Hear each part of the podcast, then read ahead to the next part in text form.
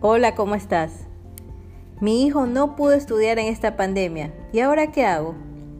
Esta es la realidad de muchos niños, pero no puede ser para nada un pretexto para que el menor pase sus días, meses y el año entero sin avanzar con los contenidos y habilidades que por edad debe dominar. Y no solo eso, sino que al no estar involucrado en aprendizaje significa que todo ese tiempo está siendo utilizado en otras actividades no productivas y quizás hasta dañinas para su creatividad, personalidad y cerebro, como por ejemplo el uso excesivo de celular, televisión o videojuegos.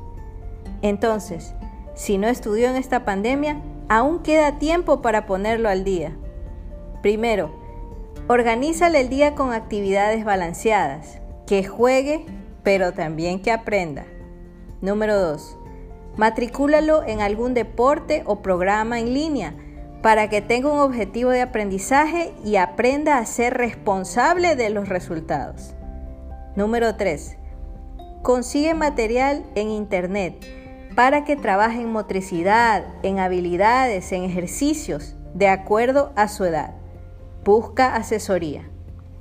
De esta forma, así haya sido un año sin escuela, no lo habrá perdido, porque habrás incorporado elementos positivos a su vida. Nos vemos pronto.